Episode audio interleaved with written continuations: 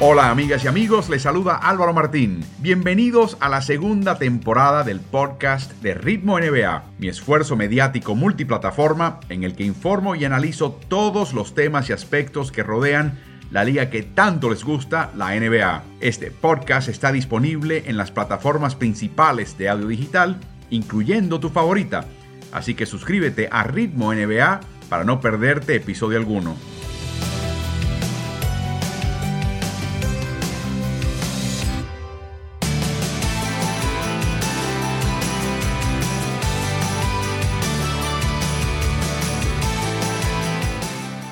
Muy buenas tardes y muy buenas noches a todos ustedes, donde quiera que estén. Bienvenidos a esta emisión de finales de NBA, de la plática, la charla, los streamings, los lunes por la noche junto al coach Carlos Morales. Les saluda Álvaro Martín.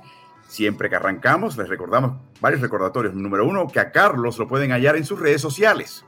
Eh, las redes sociales de Carlos son las que ven en pantalla. También envía mucho contenido al portal de especialistas del deporte, donde ahí pueden hallar más contenido. del Carlos, ¿cómo estás? Bien, Álvaro, listo nuevamente para entrar en acción y hoy hay bastante de qué hablar, aunque me dijiste que quizás eh, tengamos una, eh, sea corta, ¿no? Que no pasemos de la hora, pero hay bastante de eh, tela que cortar. Estoy de acuerdo, Carlos, pero pienso que por lo menos esta vez, y confío, tengo los dedos cruzados, que no tengamos ningún problema de transmisión de Internet. Claro, de hecho, nos mudaron de hotel en la ciudad de Milwaukee, precisamente en parte por esa situación que enfrentó todo el mundo que se hospedaba ya. No vamos a mencionar el hotel para, para que no quede muy mal, pero eh, confiamos que todo esté bien. Y como pueden ver ahora en la pantalla, estas son las distintas plataformas y cuentas de Ritmo NBA. Les sugerimos que se suscriban a todas. En el caso de YouTube, eh, suscríbanse y activen notificaciones. Eh, y por supuesto, en cada una de ellas aparece algo que es singular para cada una de esas plataformas. También recordamos acerca del podcast de Ritmo NBA en su plataforma favorita, está bajo ese nombre. Y siempre está también el newsletter que aparece los jueves por la madrugada, eh, noche del miércoles, jueves por la madrugada. Para eso pasen por smartsports.com, regístrense allá. Por último, un, eh, otro aviso, y ya lo estoy viendo, que están empezando a entrar, donde quiera que nos estén viendo, sea por la página Ritmo Subraya NBA en Facebook, sea por la cuenta arroba Ritmo NBA en Twitter, o sea por el canal de Ritmo NBA-NFL en YouTube, envíen sus preguntas. La producción va a incluir varias en, durante y entre medio los segmentos de este, de este streaming los lunes por la noche. Comenzamos, por supuesto, como siempre, examinando las llaves. Las llaves de la postemporada. Ya nos estamos acercando al final de la NBA de esta temporada. Carlos, le queda uno, uno o dos partidos a estas finales. Eh, unas finales increíbles porque hemos visto dos victorias contundentes de Phoenix Luego hemos visto a Milwaukee cambiar el ímpetu de la serie y ganar tres consecutivos.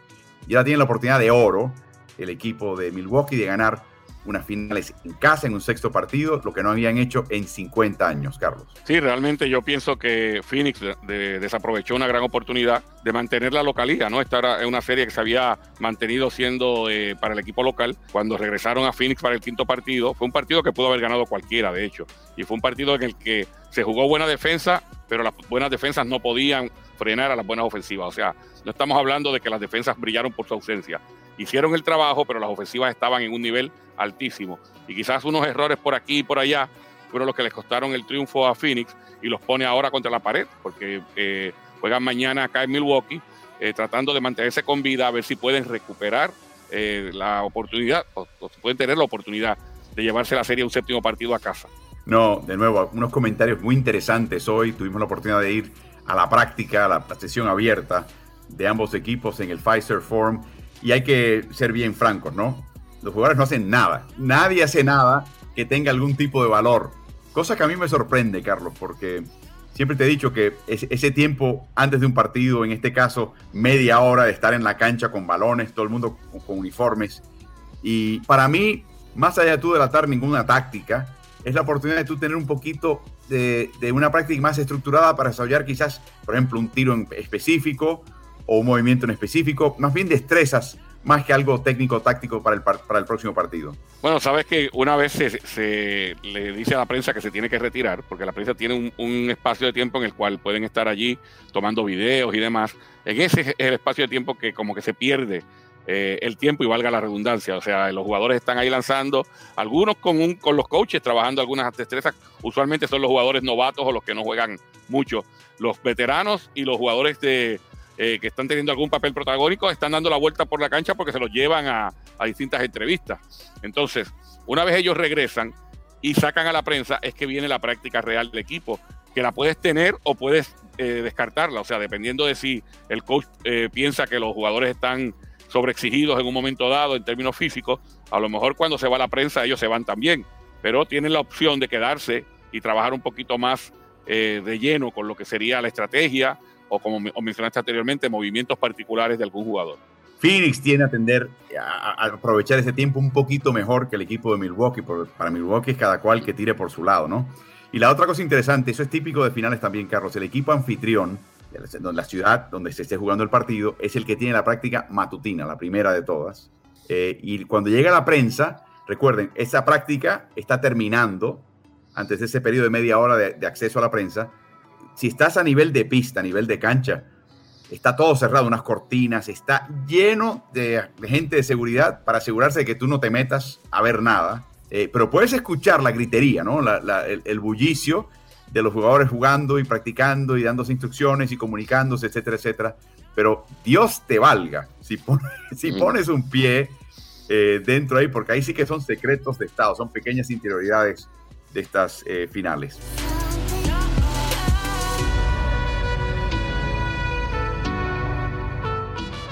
Carlos, ¿qué le pasa a USA Basketball? Están todos rasgándose las vestiduras, que este equipo es un desastre, que todo el esfuerzo es terrible, que de ninguna manera, olvídate de medallas, este equipo no llega ni a la esquina. Eh, y el hecho es que han tenido una cantidad enorme de reveses, ahora en serio, Carlos. Para que tenga una idea, antes de su, primer partido contra Nigeria, habían tenido solamente cuatro prácticas como equipo. Y recordemos, el equipo no está completo, hay tres miembros que están jugando en estas finales. Y luego se enfrentaron a un equipo de Nigeria dirigido por un staff, un cuerpo de entrenadores totalmente, prácticamente totalmente de NBA, y que además había estado en el Merritt College en Oakland, California, cuatro semanas preparándose por, probablemente para su primer partido contra lo que ellos entendían que era el papel del equipo de Estados Unidos. En general, Carlos, ¿cómo ves en general la dirección que va USA Basketball con este equipo de, de talento que lleva a Tokio? Bueno, mencionaste algo muy, significativo y es el hecho de que juegan su primer amistoso con cuatro prácticas solamente. Y esto es volver quizás a las raíces de cuando eran el Dream Team del 92 y luego en el 96 y hasta el 2000, donde ellos pensaban que con presentarse nada más, tener par de prácticas y, y par de fogueos ya era suficiente por el talento abrumador que tienen.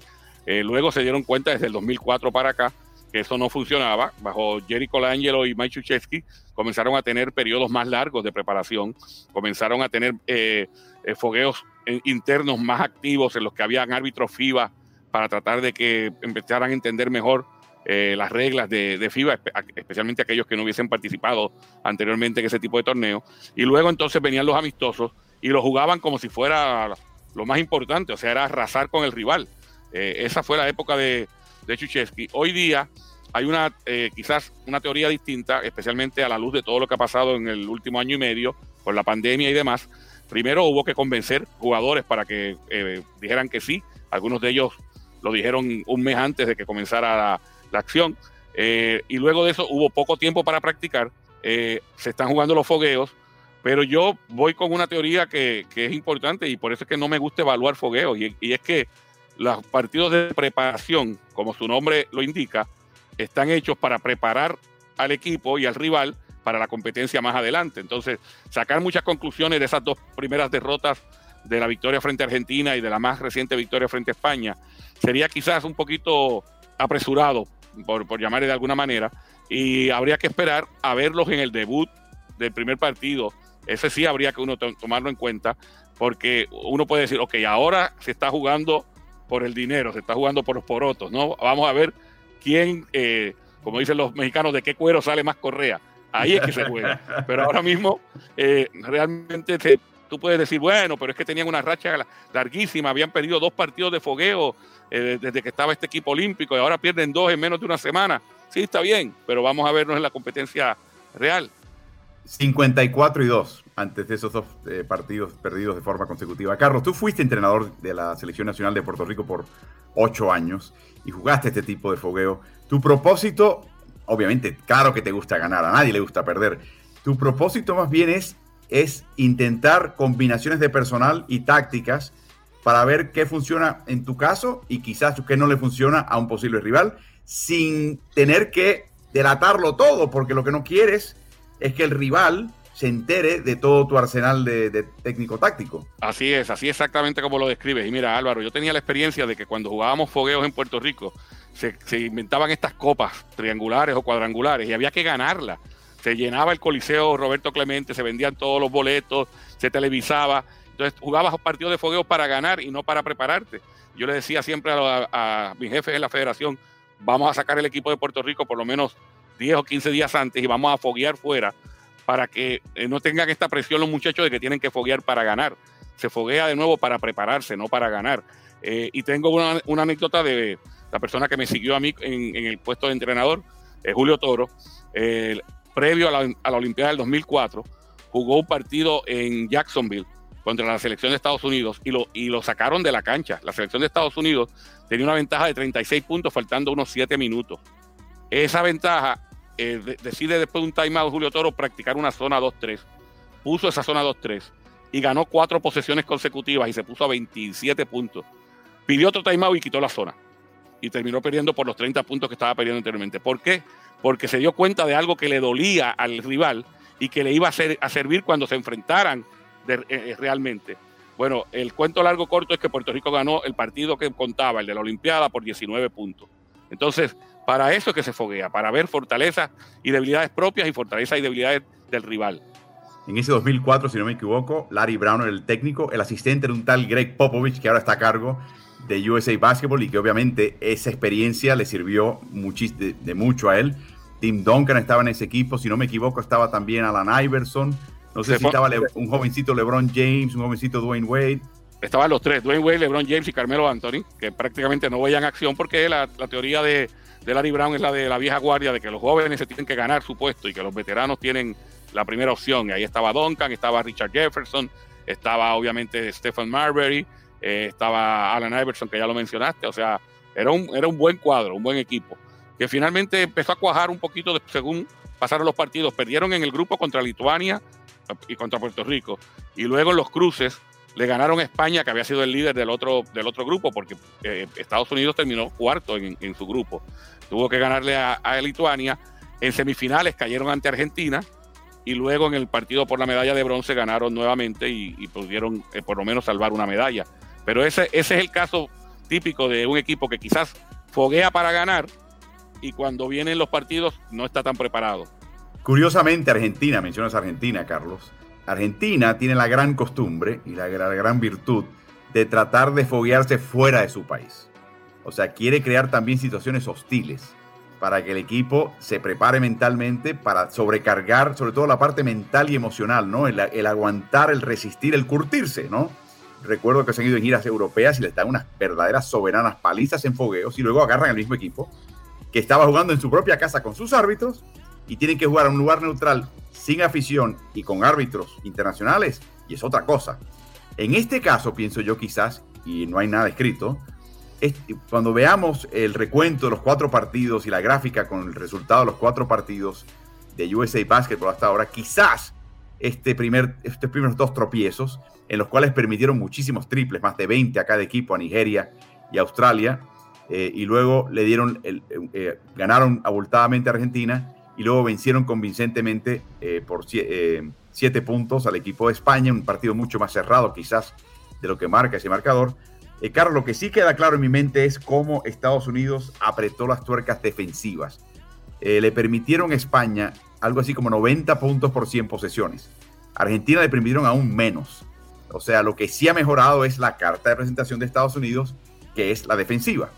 Sí, es como debe ser, ¿no? De cuando tienes que empezar a arreglar y a apretar tuercas en el costado defensivo, que lo puedes hacer mientras sigues practicando las distintas opciones ofensivas que puedas tener. Mencionaste algo bien importante también, tres jugadores que creo que van a ser clave, que van a ser parte de la rotación, no están en este momento con el equipo porque están jugando eh, la final, Middleton, Holiday y Booker. Así que esos tres jugadores le deben dar algún nivel adicional en ofensiva y los tres traen eh, una carta de presentación y es que los tres se emplean al máximo en el costado defensivo. Así que vamos a ver cómo les va con esa situación.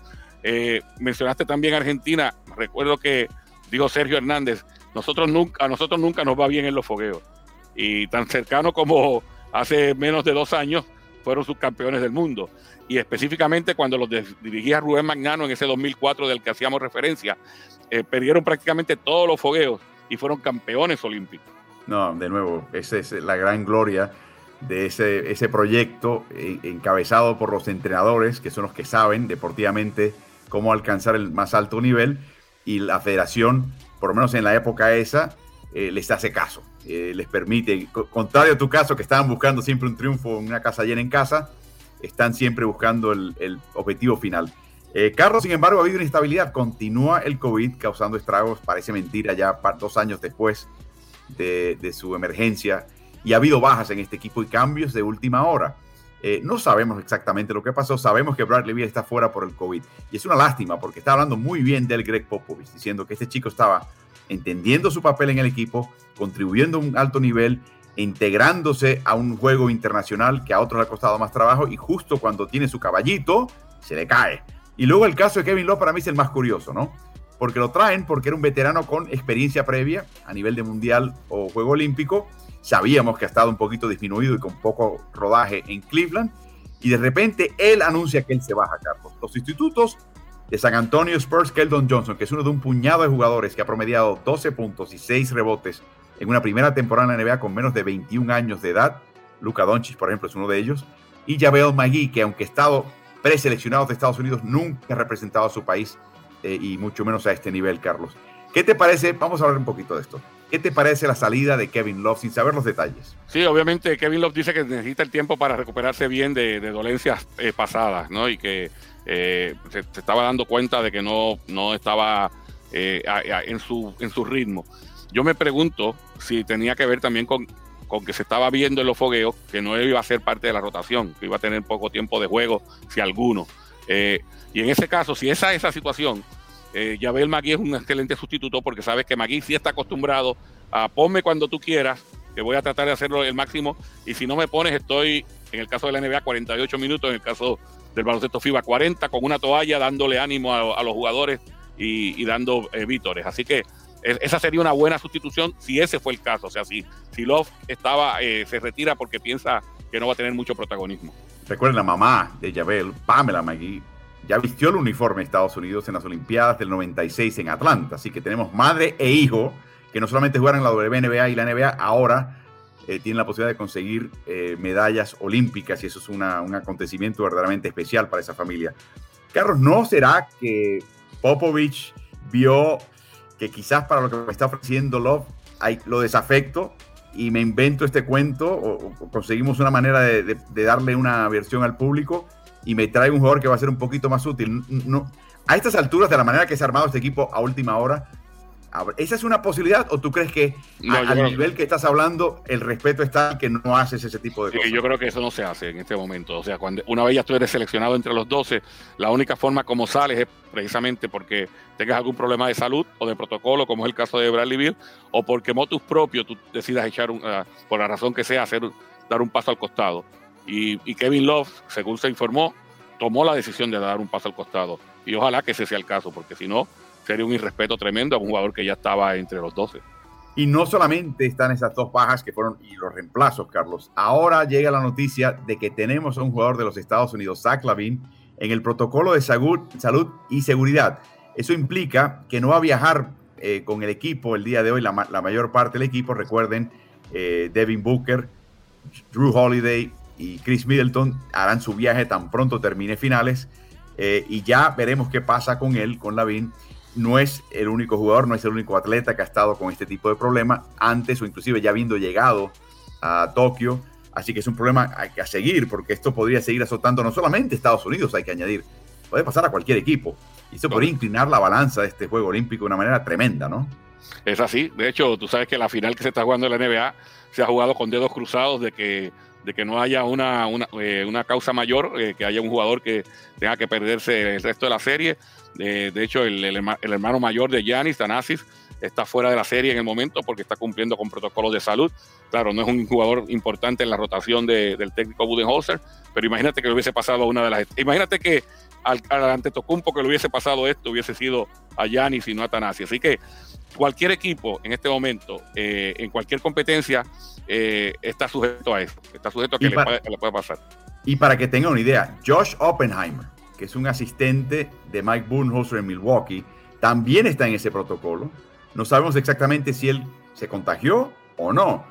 cuando estás en el protocolo puede ser que estuviste en cercanía de, quizás en cercanía de Tanasis, ¿no? Lo interesante de eso es que Darvin Ham, que es otro entrenador asistente de Budenholzer, que tiene que haber estado en la cercanía de Oppenheimer, se va para Tokio como asistente de Mike Brown y el equipo de Nigeria.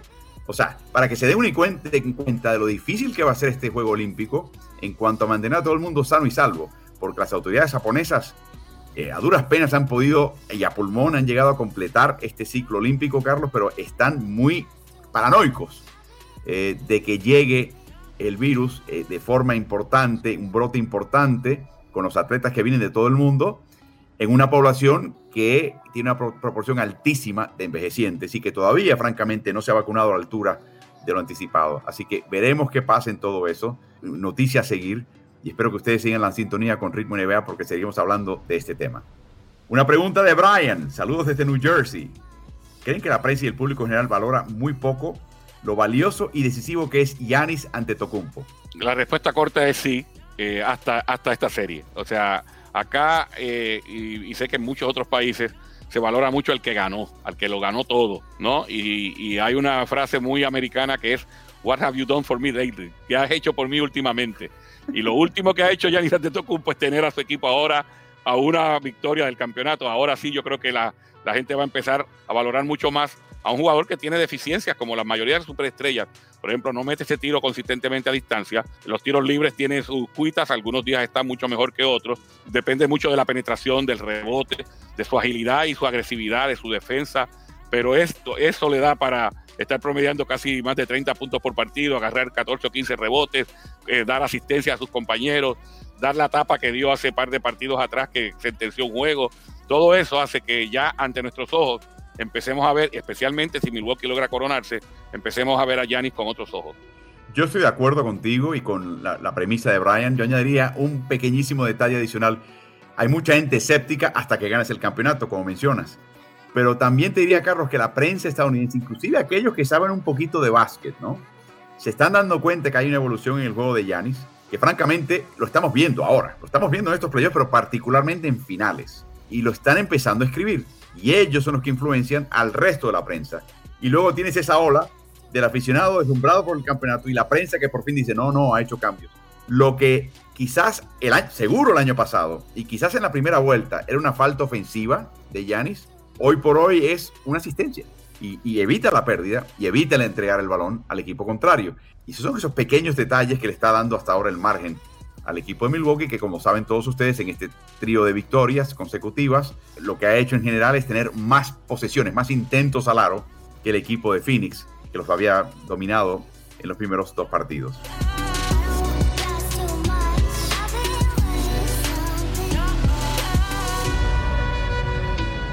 Carlos, ha habido anuncios de nuevas, de vacantes de director técnico en la NBA que están ahora siendo llenadas. Y una vamos a dejarla abierta porque no ha sido confirmado, aunque es un secreto a voces, y es que Willie Green, asistente de Monty Williams en, en Phoenix, también estaba con, en el pasado ha estado con otros equipos, incluyendo el equipo de, de Los Ángeles Clippers, exjugador, comenzó su carrera con Detroit, muy amigo de Chris Paul desde la era de Clippers, muy amigo de muchas personas, será el nuevo técnico del equipo Nueva Orleans, y hoy, dicho sea de paso, y eso lo haremos más adelante, no ahora, porque es especulación, el run run aparece, Carlos, de que Nueva Orleans podría estar apostando por nada menos que Kyle Lowry como manera de rodear a Zion Williamson de un veterano que ha estado súper condecorado, que llegó y ganó una final, pero eso está por verse. Así que vamos a poner al lado un poquito el tema de Willie Green, porque todavía no se ha cuadrado y me imagino que por respeto a las finales no se anuncia hasta que terminen las finales de NBA.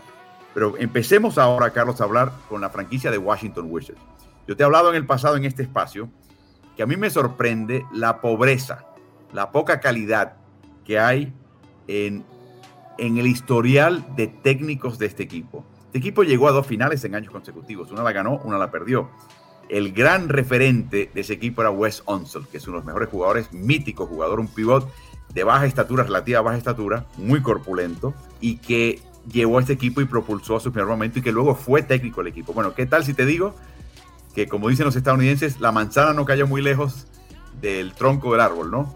En, contratan ahora al hijo de Wes Onsel, Wes Onsel hijo como el nuevo técnico del equipo. ¿Qué te parece? Eh, me parece eh, que en este momento se está dando la oportunidad a un técnico que es un técnico veterano. O sea, ya Wes Onsel hijo ha estado en varios eh, staff de, entrenadores como asistente. Tiene la oportunidad precisamente de hacer historia en la ciudad y en la franquicia en la que estuvo su padre. Su padre no solamente fue gran jugador eh, que llevó al equipo al campeonato, fue novato del año y jugador más valioso en la misma temporada, la temporada del 69. Además de eso, eh, fue coach del equipo y fue presidente de operaciones del equipo. Pero mira qué curioso, ahora, y, esto es un grupo de amigos, eh, Wes Onsel Jr. se une a JB Bickerstaff, que también es hijo de, coach, y a Jim Silas, el hijo de Paul Silas, que también es hijo de coach. Ahora va a haber tres entrenadores de segunda generación entre los equipos de la liga. Bueno, a, mí eso no me extraña. Tú tienes un caso en tu propia casa, ¿no? Eh, de, tal palo tal astilla, el estar formándote en una casa donde tienes ese tipo de discusión temprana te da una tremenda ventaja. Ahora, mencionas el caso de Wes.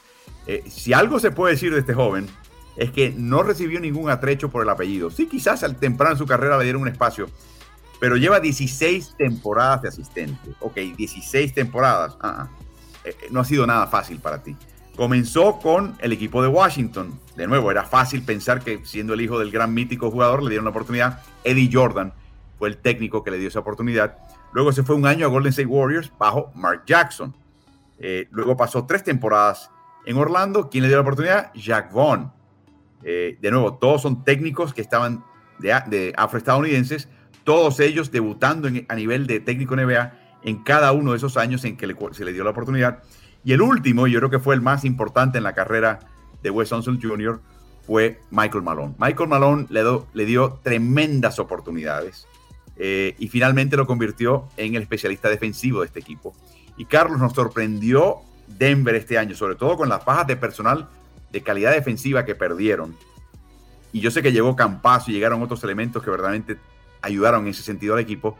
Pero a mí me gustó ver eh, al equipo de Denver desarrollar una identidad defensiva eficaz, distinta, quizás no tan buena como la que tenía el año pasado, pero yo pensaba que iba a ser un fracaso defensivamente Denver y no lo fue y pienso que en gran parte se lo deben a Wes el hijo. No, y de hecho, hablando de, Michael Malone, de la oportunidad que le dio, eh, también cabildió por él abiertamente. O sea, en un momento dado en que todo el mundo estaba dando candidatos para distintos equipos, eh, de hecho, el año pasado en la burbuja, él, él, habló directamente y dijo, bueno, ¿qué tal Wes Once? Ya que está cada cual lanzando su candidato, ¿qué tal Wes Unseld? O sea, es un tipo de, entrenador que le dio esa oportunidad y le dio ese empujoncito final quizás que hace falta para cuando vayas a, las entrevistas, ¿no? Ir con esa confianza de que has hecho el trabajo y de que estás preparado. De hecho, la preparación, esa palabra preparado y preparación es el adjetivo que siempre viene eh, a flor de labio cuando describes a Wes Unseld Jr. Eh, mencionaba Eddie Jordan que en las primeras veces, ocasiones que él tenía que evaluar un contrario y explicarle el sistema al equipo, lo sorprendió un día y le dije, habla al equipo, dale la charla táctica técnica.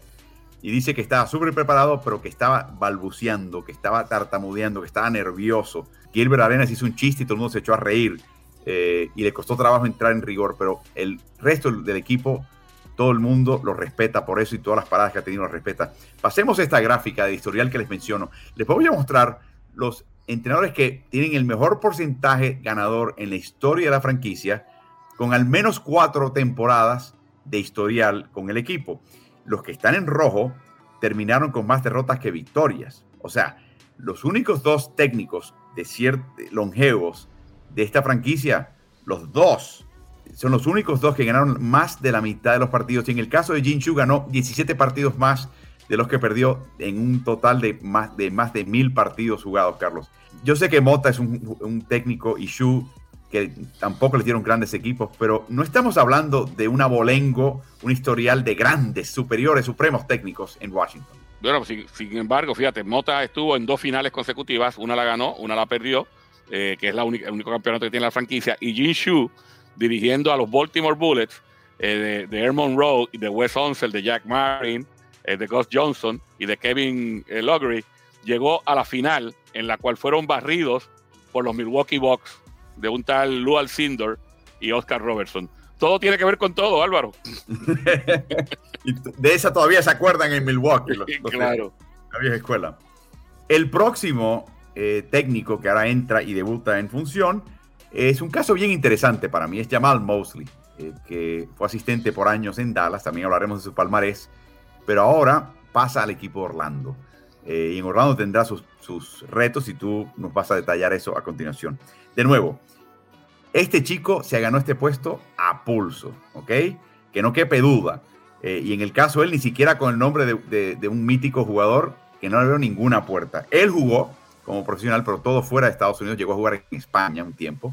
No jugó mucho, pero comenzó a cargo de desarrollo de jugadores en Denver por un par de temporadas eh, bajo George Carl. Después pasó tres temporadas como asistente de Carl. Después pasó a Cleveland en la era de LeBron James, cuando LeBron James se fue, de hecho, a Miami. En la ausencia de LeBron James es que él entró. Eh, y eh, su técnico fue Mike Brown, entre otros. Y por último, estuvo siete temporadas en Dallas con Rick Carlisle. Y lo mencionamos en un streaming un lunes por la noche y lo, colocamos en el podcast y lo hablamos, de que nos sorprendió muchísimo que tan pronto Carlisle anunció que se iba de Dallas, inmediatamente dijo, el técnico idóneo para este equipo es Jason Kidd. Y yo me quedé pensando, ¿y Jamal Mosley? Y Jamal Mosley, que fue tu mano derecha por siete temporadas y que te lleva a la defensiva y que se llevaba también con los jugadores. ¿En qué quedó? Bueno, ahí es importante destacar, Carlos, que luego de eso, días, si no semanas después, Carlos ha sido muy efusivo en recordarle a todos los verdaderos logros de Mosley y por qué eh, conectaba también con los jugadores. la parte técnico-táctica se la conoce, pero el gran valor que tiene él es que es como el, término que utiliza Carlos es un líder de hombres. Eh, lo compara con Mike Tomlin, que es el entrenador en jefe del equipo de Pittsburgh, un equipo que yo cubro en la NFL, y que de nuevo, técnico-tácticamente sabe lo que está haciendo, no es ningún tonto, pero él lo que hace es comandar un grupo y, y conectarse al jugador y creo, Carlos, que ahí viene el tema que te iba a preguntar. ¿Le hace falta con un cuadro tan joven en Orlando, un cuadro sin muchos veteranos? Sí, mira, fíjate, yo creo que aun cuando eh, Carly le dio eh, primero el visto bueno a Jason Kidd por encima de Mosley, a lo mejor le estaba haciendo un favor. O sea, recuerda que este equipo de Dallas es un equipo un poquito más curtido, un equipo al que va a tener más, mayor responsabilidad de cumplir con, como objetivos, y esos objetivos están claros, ya no es clasificar, han clasificado dos años consecutivos, es por lo menos pasar esa primera ronda y quizás seguir avanzando. Así que a lo mejor eh, un coach novato no está listo para ese trabajo, pero el de Orlando Magic le viene como de perilla, como anillo al dedo. ¿Por qué? Porque precisamente eh, lo que es el equipamiento de este, de este joven de Mosley, aparte de la defensiva, es que llega a la NBA como desarrollador de talento. Y una de las cosas, dice eh, eh, Mosley, que lo entrevistaron tres veces en Orlando Magic. Y le hablaban de carácter, de crear una familia y de formar jugadores, porque se le estaba dando un proyecto nuevo, donde se ha salido prácticamente de los jugadores veteranos y se está formando un equipo nuevo. Así que eh, se tiene que preparar para una cosa y el cuero tiene que tenerlo bien duro, y es para muchas derrotas. O sea, cuando tú tienes un proyecto así, vas a estar desarrollando los jugadores al mismo tiempo que vas a perder bastante. Pero creo que está en el trabajo que que mejor le viene a un coach novato porque viene sin la presión de ganar inmediatamente. Tiene tres jugadores solamente, Carlos, de cuatro años, cuatro temporadas de experiencia en la NBA o, más. Eh, entre ellos están Michael Carter Williams y también está Gary Harris. O sea, mencionas el hecho de que va a perder mucho. Está bien, pero va a perder mucho con gente joven. Y él puede aguantar las derrotas. El problema va a ser levantarle un poquito la babilla y el, y el moco al jugador joven que pienso que, que, el mundo se le está cayendo encima, ¿no? y por eso es que esa experiencia que tiene como forjador, eh, no solamente de jugadores, sino de hombres, eh, va, a venirle muy bien. Y el, el, hecho de estar tratando de crear ese ambiente familiar y no te preocupes que las cosas van a cambiar y sigue mis directrices o sigue de las directrices del asistente que te tengo asignado para que sigan mejorando, ven más temprano, vete más tarde de las prácticas, todo ese tipo de conversación que uno tiene que tener con esos jóvenes, este joven entrenador eh, está preparado para tenerla y la dificultad va a ser quién es el líder interno de este equipo. Jonathan Isaac regresa de lesión. Markel Fultz, de cierta manera, también regresa de lesión. Eh, interesante, Carlos, que el primer video que uno ve de Mosley ya en acción es con Mo Bamba. Y literalmente, uno a uno, él es el que marca a Bamba y le trata de desarrollar eh, el juego de movimientos ofensivos cerca del lado. Así es, y yo creo que Bamba necesita mucha ayuda también. Eh, le, quitaron un escollo de, del frente, ¿no? Cuando le quitaron, cuando Bushevich eh, fue cambiado, eh, pero esa posición le queda grande todavía, por lo menos por lo último que vimos en esta temporada pasada. Vamos a ver cuánto mejora entre temporadas y durante la temporada. Y tendrá que competir con Wendell Carter también, que está en esa posición, no tiene la estatura de Bamba, pero Bamba tiene que producir, fue los primeros fichados en el draft hace un par de años. Cuando observamos el historial de los mejores técnicos en la historia del Orlando Magic, vemos que solamente hay tres que han dirigido por lo menos cuatro años a la franquicia que tienen marca ganadora. Stan Van Gundy, que es excelente ese 66% que tiene ahí y que lo llevó a final. Brian Hill, que también tuvo un gran eh, desempeño. Y Doc Rivers, que para mí haber llegado a superar el 50% con el material que tenía en mano Carlos fue excelente. Mark Bucas, exjugador de Filadelfia, eh, también dirigió este equipo, después se convirtió en el comentarista. No le fue muy bien por un equipo en absoluta reconstrucción. Pero hay, hay, tres, para de hablar, no hay más de tres en esta franquicia longevos que han tenido más victorias que derrotas. Sí, Lucas fue el que eh, eh, le tocó, era la, peor parte cuando el equipo todavía no, no contaba ni siquiera con Shaquille O'Neal. Cuando cuenta con Shaquille O'Neal es Brian Hill el que está dirigiendo, lo llevó a una final, a él y a, con Shaquille y Penny Haraway. Brian Hill fue llegó a una final y sabemos que en la época más reciente, en el 2009 para ser más exacto, eh, Stan Van Gundy pudo llevar a Orlando Magic también a una final, pero esta es una franquicia que no ha tenido eh, mucho éxito continuado. Han tenido altas y bajas. Y cuando lo que mencioné de Doc Rivers, el año que llegó a tener la misma cantidad de victorias que derrotas y que se quedó fuera por un solo partido de playoff, fue técnico del año. Técnico del año porque de nuevo ese premio típicamente se le da al que hace de tripas corazones, no al que tiene el equipo bien armado y tiene éxito. Es el que, el que hizo más con perceptiblemente menos. Puede que se equivoquen en ese caso, pero así lo ven. Así que favorecen al que supuestamente hizo más o menos. Y creo que ese año, con todo el respeto a todo el mundo, Carlos, le entregan el premio a Tom Thibodeau por eso mismo, ¿no? Monty Williams llegó muy cerca en ese premio y hemos visto la gran labor que ha hecho y quizás merecía el premio, pero la percepción era que Tom Thibodeau era el técnico que hizo más con menos y por ahí se fue el votante de ese premio. El otro equipo que llena la vacante es un equipo, Carlos, que en este momento, cada día que pasa, la cosa se ve más y más y más fea.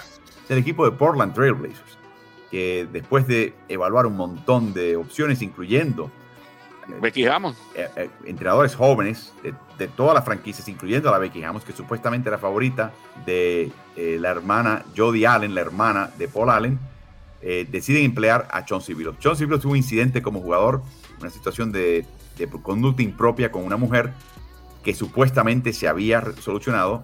La mujer a través de su abogado dice que eso en realidad nunca se solucionó del todo. Portland hace una entrevista, lo investiga a fondo según ellos y lo contrata finalmente. Luego vienen todo tipo de alegaciones de que se entrevistó bien o mal. Ni tú ni yo sabemos lo que hay ahí, pero el hecho es que hay controversia. Eh, es un eh, exjugador, ganó un campeonato, otro líder, un individuo con un carisma tremendo, súper conectado. No llegó a ser presidente de la Asociación de Jugadores porque no le interesó, pero tenía esa, esa talla de ser líder nato. Eh, técnicamente, Carlos estuvo solamente un año, después de pasar un año como comentarista, analista de los Clippers, televisivo. Va a la banca a los Clippers como asistente de Ty Lue y ahora da el salto. Estoy seguro que lo van a rodear de talento veterano eh, pero comienza con esta nube encima de él y además, a raíz de todo eso, ahora parece que Damian Lillard se quiere ir, Carlos. Eh, todo, yo jamás pensaba que iba a llegar la cosa a este punto.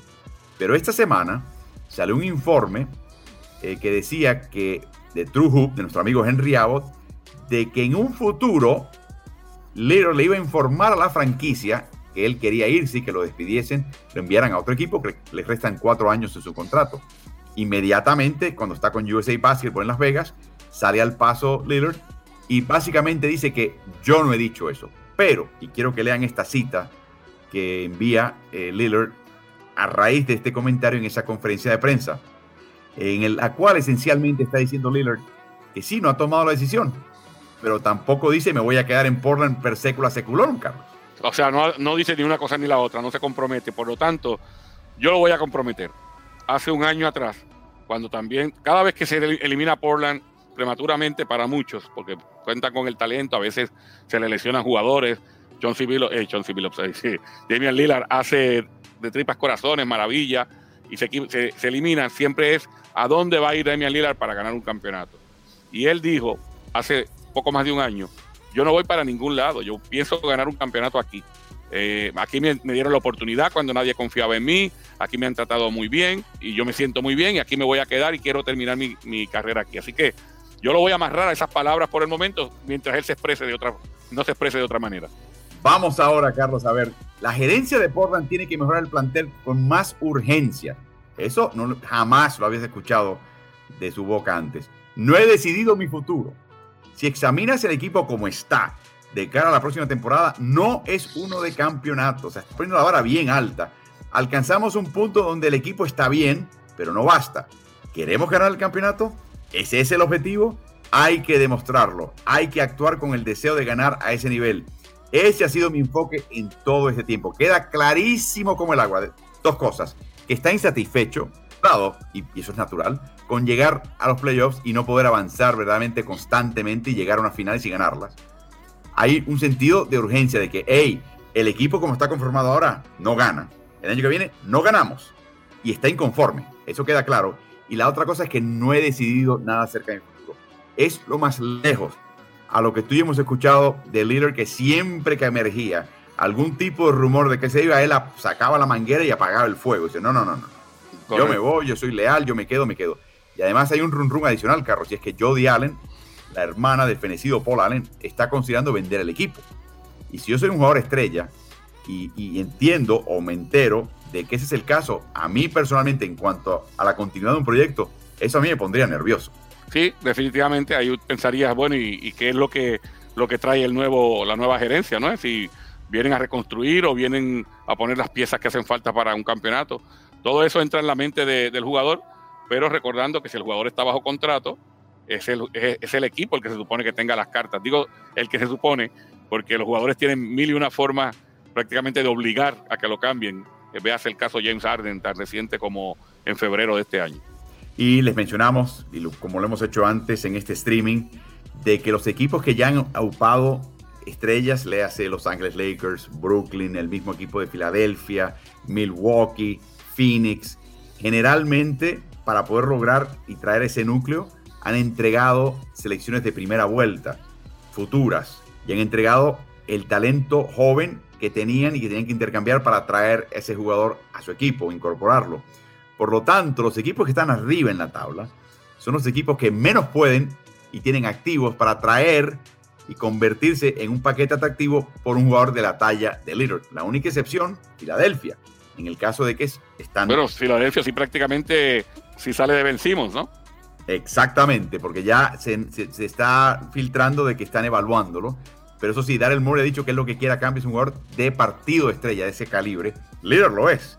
Así que es cuestión de que ellos se, se, entiendan o no, y no sabemos si va a pasar eso o no. Pero para que tengan una idea, Carlos, los equipos que tienen el tipo de activo, selecciones múltiples, selecciones de primera vuelta, eh, jugadores jóvenes con cierto talento, son los equipos malos. Son equipos como Houston, equipos como Oklahoma City Thunder, equipos como New York Knicks, y no hay muchos de esos equipos en este momento. Ya Atlanta armó su equipo, ¿no? O sea, muchos, e, Miami armó su equipo. Para allá no, no hay mucha capacidad, a menos de que empieces a ceder parte de talento joven, pero Miami no tiene muchas selecciones de primera vuelta. O sea que si asumamos por un momento que se quiera ir Lillard, los destinos no necesariamente son los que él quiera. Y quizás tenga que aguantar un añito más para ver si el panorama cambia eh, y hay otro equipo al cual ir en el futuro. Pero queda claro, Carlos, a mí me dejó en shock ese, ese comentario que pasamos. Es la primera vez que lo veo decir ese tipo de cosas, mostrar impaciencia con la gerencia y con la franquicia y decir no he decidido nada todavía. ¡Wow! ¿Qué te pareció eso? No, definitivamente que deja una puerta abierta. Ahora, eh, también le toca al, a la gente del jugador mencionarle todo esto que, está, que estás hablando. Es decir, mira, estos equipos son los que se pudieran intercambiar por ti.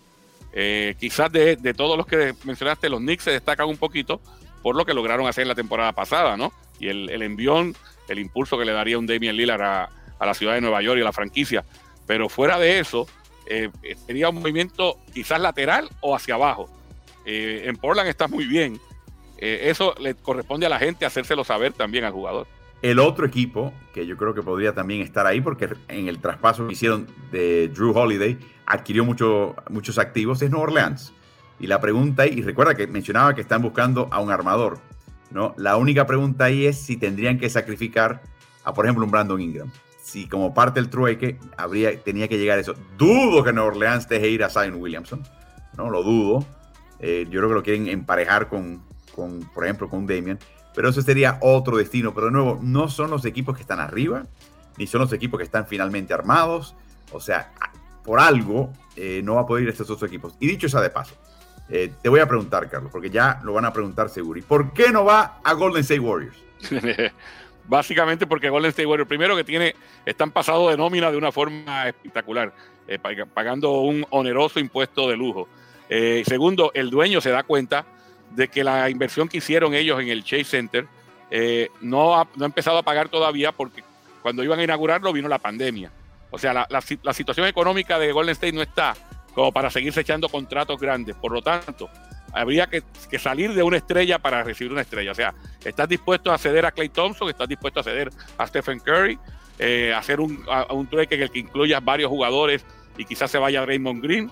Si Golden State estuviera dispuesto a hacer eso, estaría eh, como dicen en, el, en, nuestro país, desvistiendo un santo para vestir otro. Así que yo no creo que, que Lillard vaya a llegar a Golden State. Y el otro ejemplo clásico para ya poder apagar un poquito el fuego, se lo van a llevar los Lakers. Lo mismo, ¿no? Tendrían que entregar o a LeBron o a Anthony Davis. Y eso no va a pasar. Exactamente, exactamente. Así que eh, es, lindo soñar, pero hay cosas que están más allá de la capacidad de muchas personas y esta es una de ellas. Así que al tanto con este tema, que por años hemos estado diciendo que este chico ha sido muy leal, se queda, se queda. Podría ser el inusual jugador estadounidense que se queda con una franquicia toda su carrera. Bueno, está dejando la puerta bastante abierta. Vamos a revisar la tabla de técnicos de este equipo. Este equipo sí tiene técnicos de gran calibre. Eh, varios que lo han llevado a finales.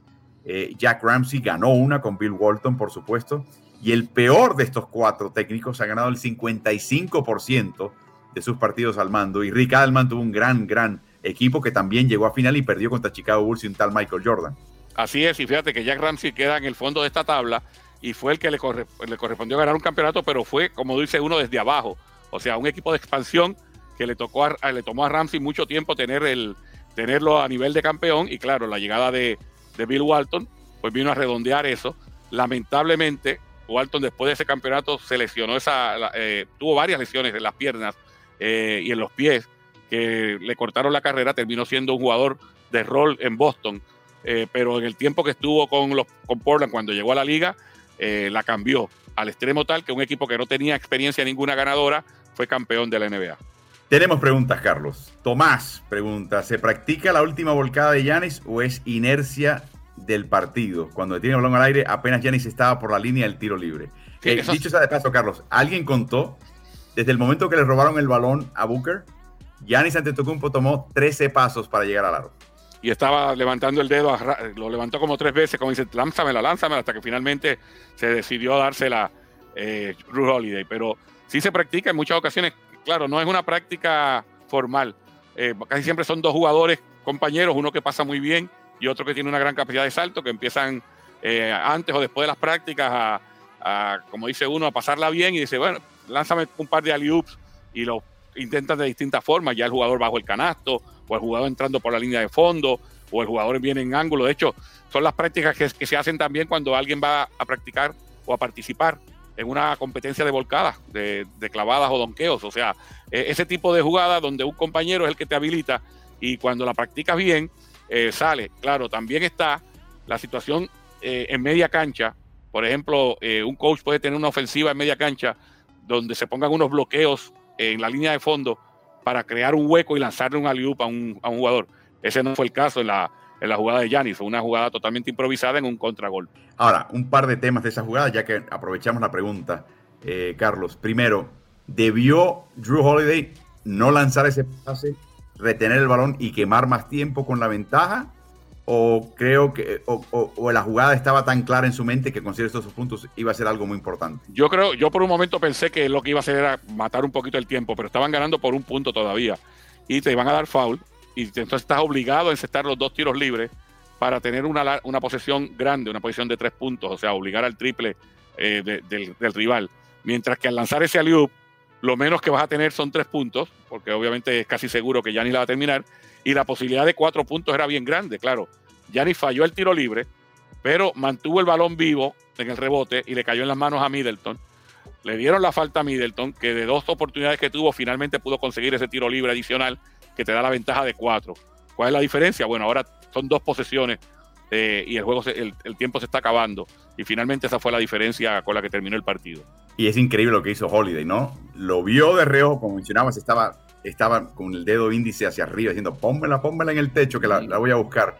Pero él, tan pronto lo vio Carlos, cambió su visión y frenó y parecía que se iba a quedar en el perímetro para asegurarse de que Chris Paul no marcase a un galopante Giannis Antetokounmpo y fue el tiempo y el momento suficiente como para permitirle a Giannis hacerlo. Mi segunda pregunta, ¿el empujón que dio Chris Paul debió haber sido cobrado como falta flagrante? Sí, es un, es un empujón en el que no tenía ninguna opción de ir por el balón, en el que solamente tenía la, eh, la intención básicamente de sacar de balance a un, a un jugador y sabemos lo peligroso que es sacar de balance a un jugador, así que cuando se cumple con el criterio de primero innecesaria, eh, era una falta, por lo menos hubiese sido una falta de, flagrante de tipo 1.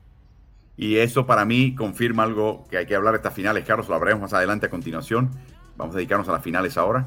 Y es el hecho de que generalmente el tono en estas finales, casi con constancia, no, me acuerdo de ningún partido que verdaderamente cambie esta norma, los árbitros han permitido mucho contacto. Así que eh, eh, al pendiente. Gracias por estas preguntas. Les recordamos que siempre se pueden unir a nuestras redes sociales. Estamos hasta en Twitch en Ritmo NBA. Estamos en el canal de YouTube, algunos nos están viendo por allá. Es eh, Ritmo NBA-NFL, es hispana ese canal, o más adelante pasan por allá, hay un montón de contenido. Suscríbanse, activen notificaciones, eh, así que siempre estén al tanto de todas estas distintas plataformas.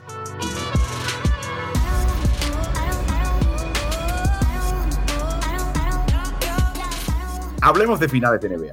Estamos ahora en Milwaukee, en vísperas del sexto partido. Phoenix ganó los primeros dos de forma impresionante y después toma el ímpetu el equipo de Milwaukee, gana tres consecutivos. Hay que mencionar algo, es solamente la segunda ocasión en esta postemporada en que Phoenix enfrenta una desventaja en una serie y la primera vez que enfrenta un partido de eliminación. La última vez que estaban en desventaja fue en el cuarto partido de Los Ángeles Lakers de la primera vuelta, perdían esa serie 1-2. Y aquí viene lo bueno, Carlos.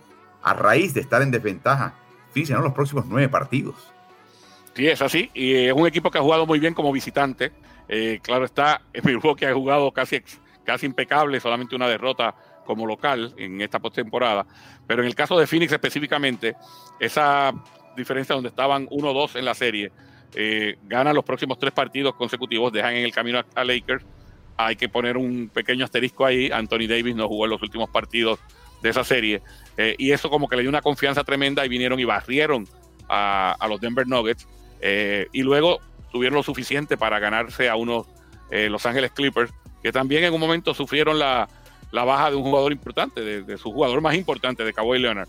Pero yo siempre digo, no, no restar de mérito a un equipo porque el rival tuvo que jugar eh, disminuido. O sea, tú no solamente te puedes enfrentar al equipo que te pongan al frente. Tú no puedes decir, bueno, que me traigan a Kawhi a un lesionado. Por eso es que yo digo que Phoenix está donde, donde merece estar. ¿No? Las lesiones son parte del deporte. Pero en el caso de los Phoenix Suns, perdieron, en mi opinión, una gran oportunidad en ese quinto juego. Eh, tremenda.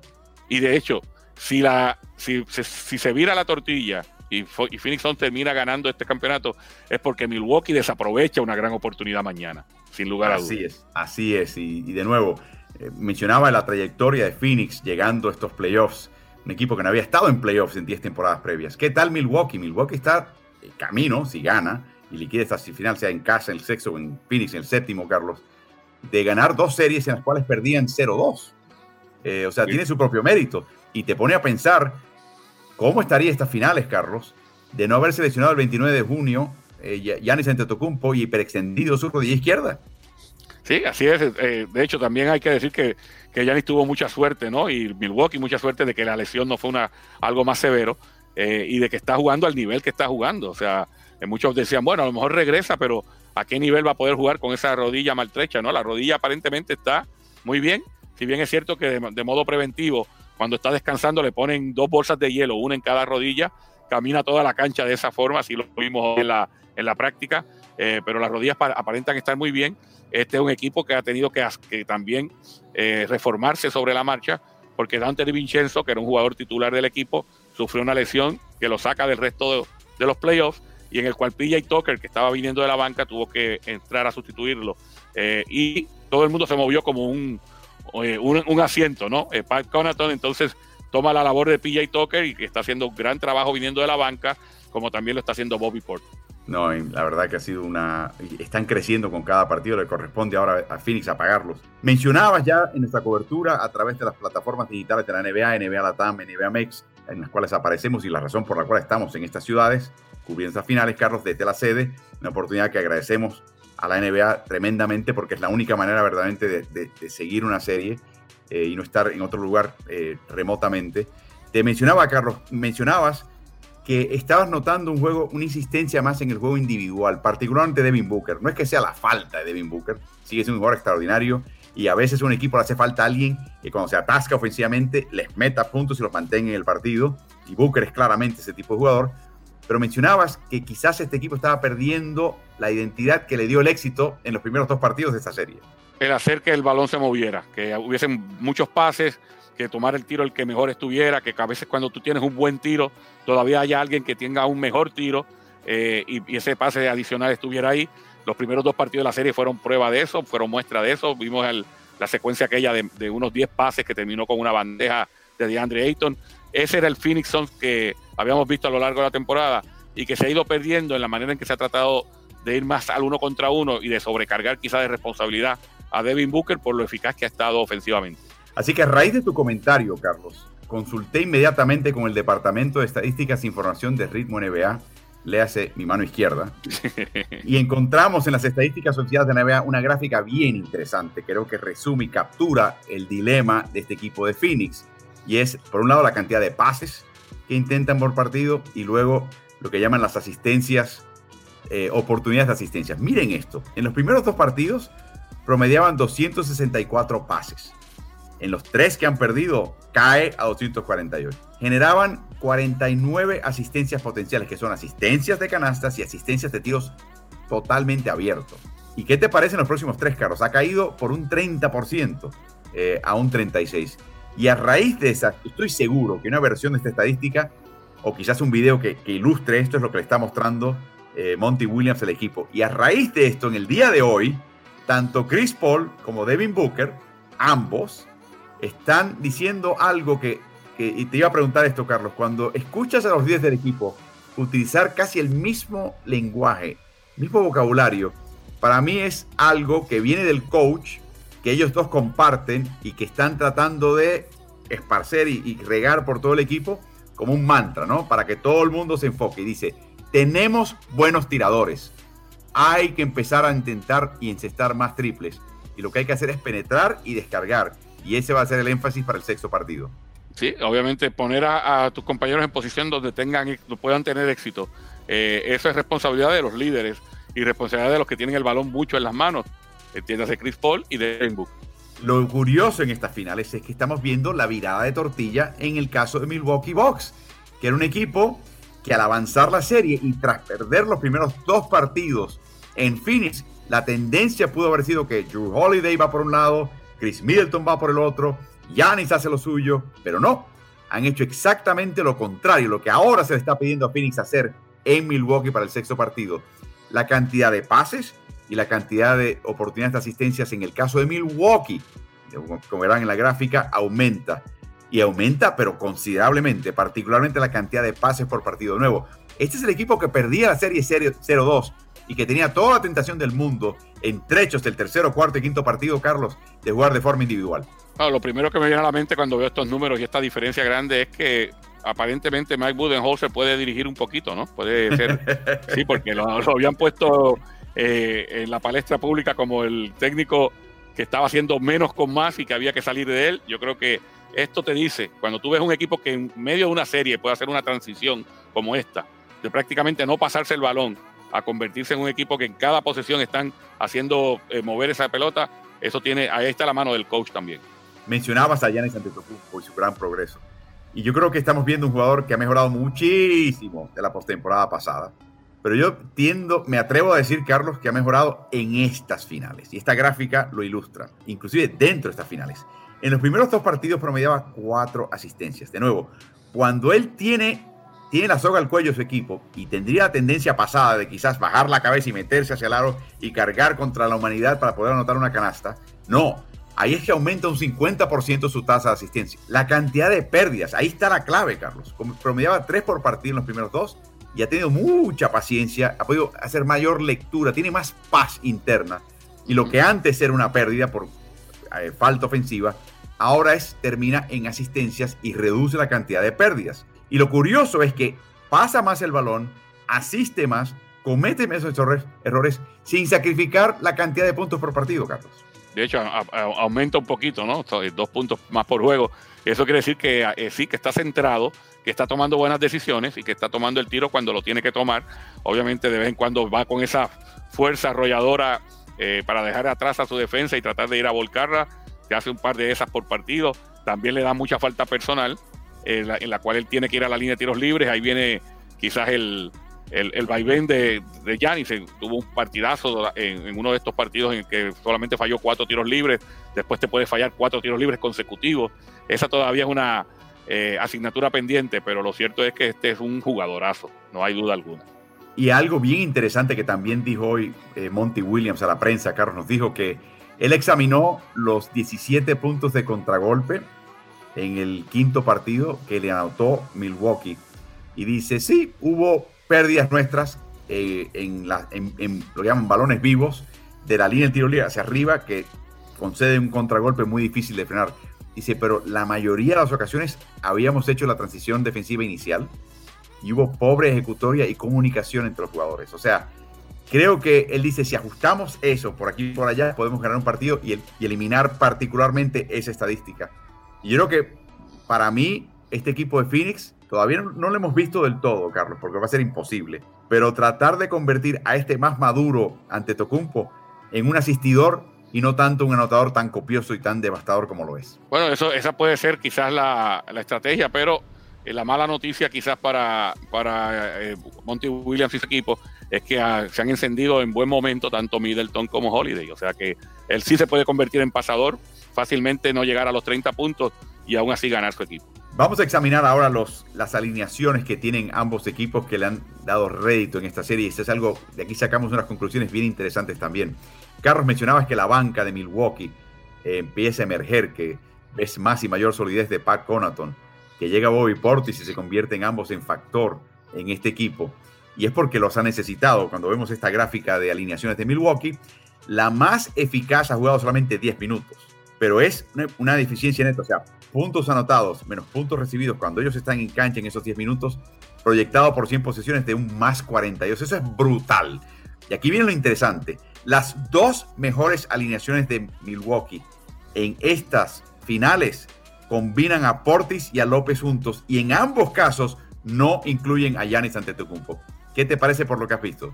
Bueno, obviamente tiene que ver eh, con, el tiempo de juego que pasan eh, en cancha juntos sin Yanis. O sea, yo siempre te he hablado de que hay que tener mucho cuidado con las muestras pequeñas, ¿no? Porque las muestras pequeñas pueden ser engañosas.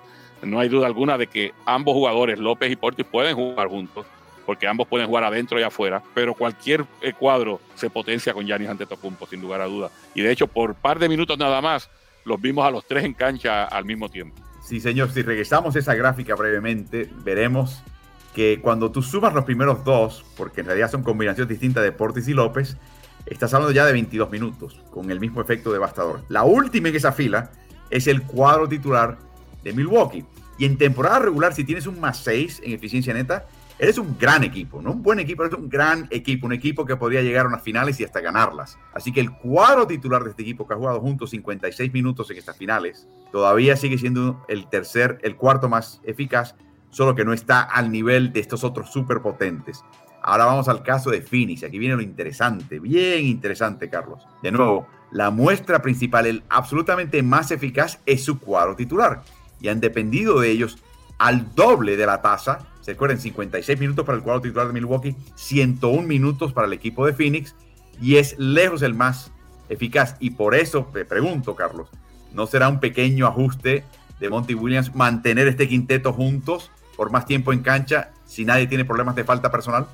Sí, eh, o sea, reducir entonces las sustituciones. Si bien es cierto que los jugadores que han entrado de la banca, entiéndase eh, Payne eh, y Cameron Johnson, los dos han hecho el trabajo, pero si tú tienes un cuadro que te está resolviendo, vas a tener entonces que, quizás que, especialmente en situación de, desesperación como esta, vas a tener que acortar los descansos, ¿no? Y, y tener unas rotaciones cortas para tratar de tener ese cuadro eficaz la mayor parte del tiempo en cancha. Así que atención a esto en caso de que opte por eso Monty Williams. Estoy de acuerdo contigo, Carlos. Yo creo que lo que quiere es activar al resto del equipo, no reducir. Pero los números te están diciendo que con este grupo de Milwaukee, ese es el grupo que te da la mejor oportunidad de ganar un partido. Y un técnico no puede ignorar eso. Así que vamos a ver cómo, cómo procede el partido en esa dirección. Y claro, tú puedes quebrar ese quinteto si uno se mete en problemas de falta. Así que ni hablar que uno de ellos y el que va a estar bajo la lupa va a ser de Andre Ayton, Carlos. Así es. El problema es que no hay un sustituto eh, como tal para DeAndre Ayton a, a raíz de la lesión de eh, Así que vamos ahora a repasar algo para ya cerrar esta intervención, este streaming del lunes por la noche, Carlos. Vamos a repasar eh, un par de gráficas más que son bien interesantes. La primera es el trecho que ha recorrido la ciudad y la franquicia de Milwaukee.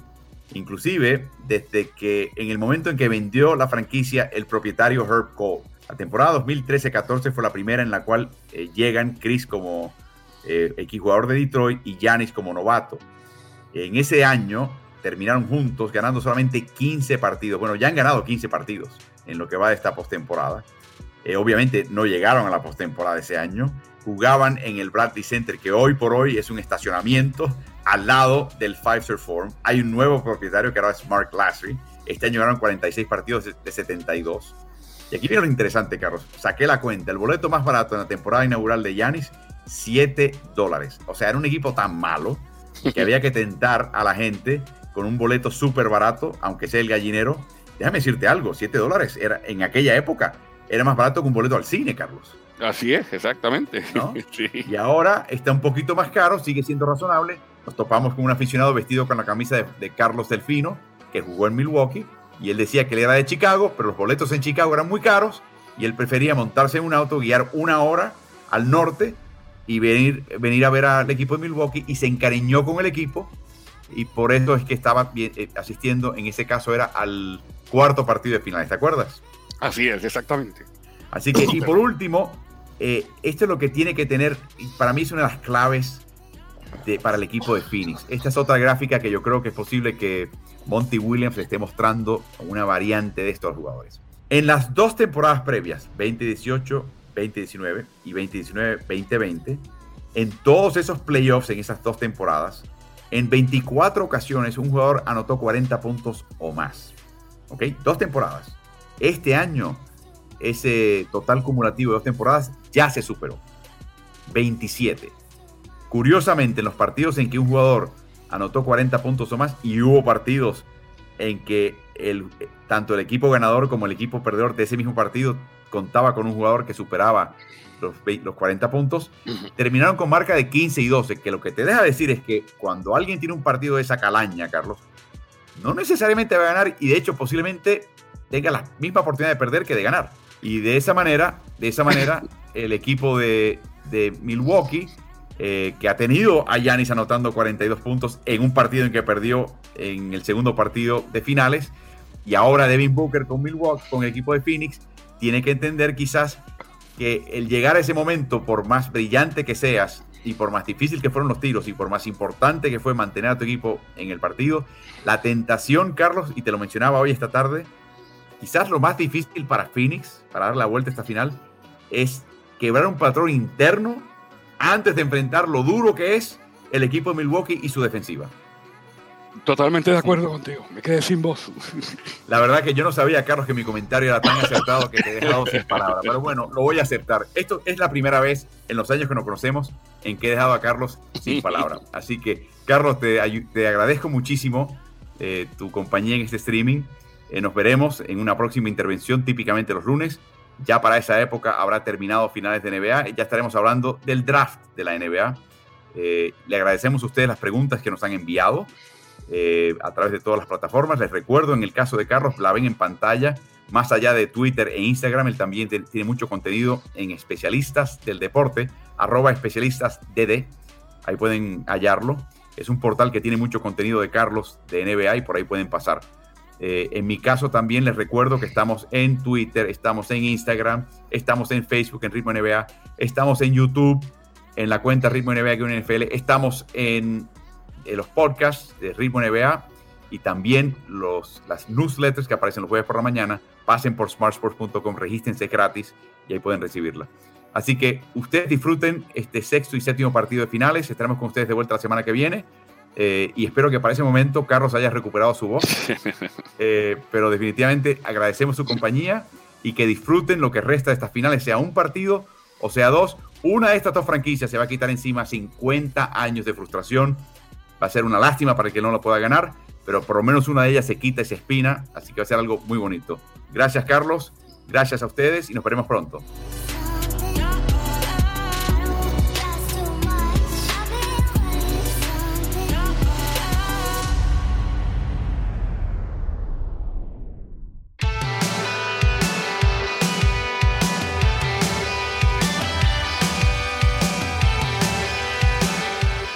Si te gusta el contenido de nuestro podcast, te pido que te suscribas y nos des buenas calificaciones.